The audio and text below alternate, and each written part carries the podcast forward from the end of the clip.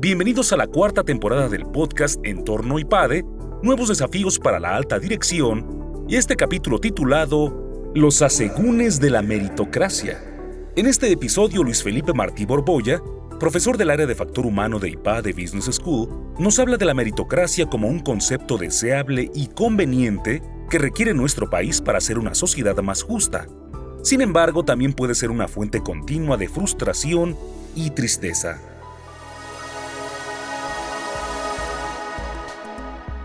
Soy Luis Felipe Martí Borbolla, soy profesor del área de factor humano y hoy me gustaría hablarles de los asegúnes de la meritocracia. Y quiero explicar qué entiendo por asegúnes. Asegúnes son algunas objeciones, algunas limitaciones o algunos cuestionamientos que puede tener la meritocracia. Quiero aclarar que la meritocracia en sí es algo muy positivo, es algo muy deseable, es algo muy conveniente y yo esperaría que cada vez tuviéramos en este país una sociedad más meritocrática y más justa. Pero también me gustaría señalar algunas objeciones o algunas limitaciones o asegúnes de este concepto de meritocracia. La primera idea que me gustaría compartir con ustedes es que hay que tener cuidado en todo reducirlo a la lógica de la meritocracia, porque si todo lo reducimos a la lógica de la meritocracia, esto puede ser una fuente continua de frustración y de tristeza. ¿Y por qué puede ser una fuente continua de frustración y de tristeza si solamente nos manejamos con la meritocracia? Esto se manifiesta en expresiones como no me dio el trato que merezco, no me habló como me corresponde, no me dio el servicio que me he ganado, etcétera, etcétera, etcétera.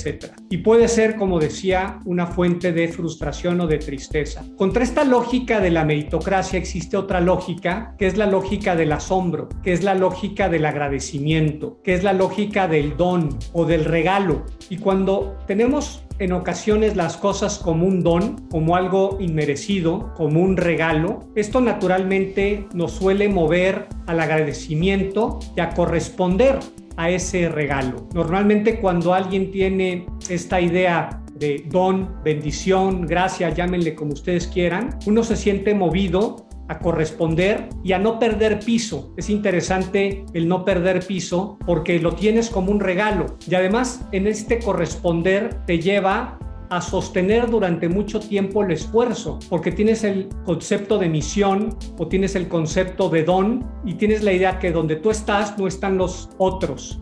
Y si tú no marcas la diferencia, nadie la va a marcar en tu lugar.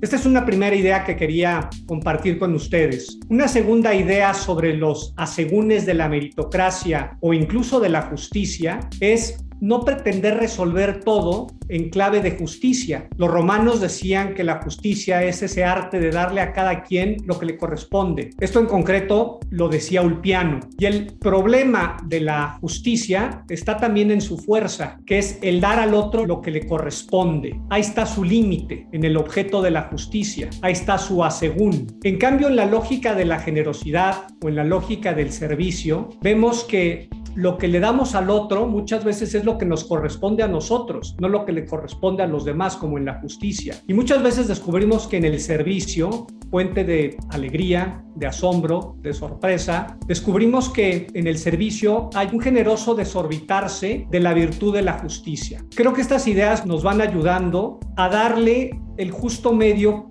que debe de tener la meritocracia y la justicia conceptos muy importantes, muy relevantes, muy deseables para la sociedad, pero no totalizarlos o no absolutizarlos. En la filosofía clásica se suele hablar de cuatro grandes operaciones del director o del ser humano. Yo me quisiera referir en concreto a una de ellas que es la motivación. Además de la motivación, podríamos hablar del conocimiento, podríamos hablar del esfuerzo y podríamos hablar de la moderación. Yo me quiero centrar ahora en la motivación, porque la motivación corresponde a uno de los hábitos o virtudes más importantes del director, que es la justicia, así como el conocimiento corresponde a la prudencia, o así como el esfuerzo corresponde a la fortaleza, o así como la templanza es el hábito que corresponde a la moderación. Por supuesto que el mérito, por supuesto que la justicia es una gran motivación, pero posiblemente en varias ocasiones no es la motivación más poderosa. Quisiera compartir con ustedes un libro que vale la pena leer de el autor Daniel Pink.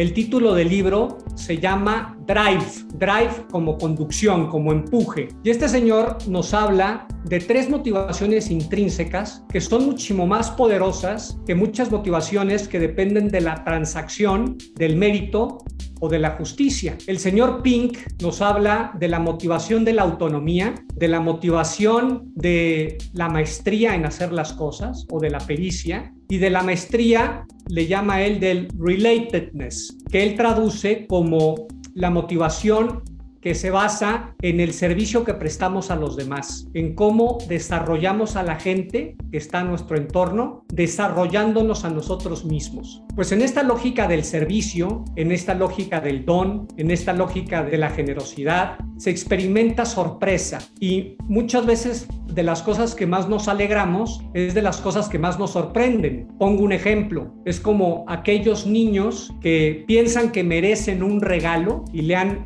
escrito una carta al niño Dios o a Santa Claus pidiendo ciertos regalos y el día de Navidad en la mañana corren al pie del árbol de Navidad a encontrarse con esos regalos que piensan que por sus buenas obras se merecen. Pero quizá la sorpresa de estos niños es mayúscula cuando encuentran que en la cornisa de la chimenea de su casa hay unas calcetas llenas de chocolates que no esperaban. Y justo como no le esperaban, hay sorpresa y hay una alegría muy intensa o muy especial. Pero quizá estos niños deberían de sorprenderse más, de tener pies y ser conscientes de que pueden utilizar esas calcetas. Lo que quiero decir con este ejemplo es que no demos las cosas por implícito. Movámonos más en la lógica del asombro, de la sorpresa, del agradecimiento en las cosas ordinarias, porque esto nos llevará a corresponder en términos de servicio, en términos de generosidad. Quiero cerrar esta cápsula con una idea de Carlos Llano. A Carlos Llano le gustaba decir que había dos tipos de bienes, los bienes materiales o los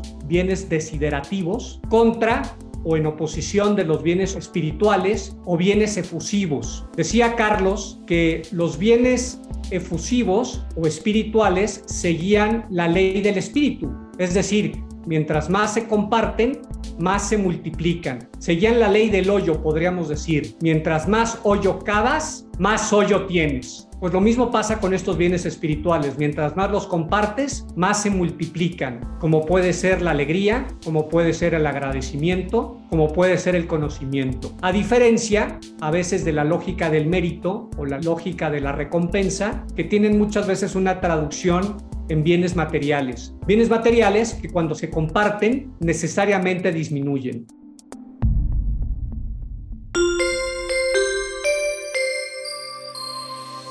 Suscríbete a nuestro canal de YouTube IPADE News Media y visita ipade.mx diagonal blog.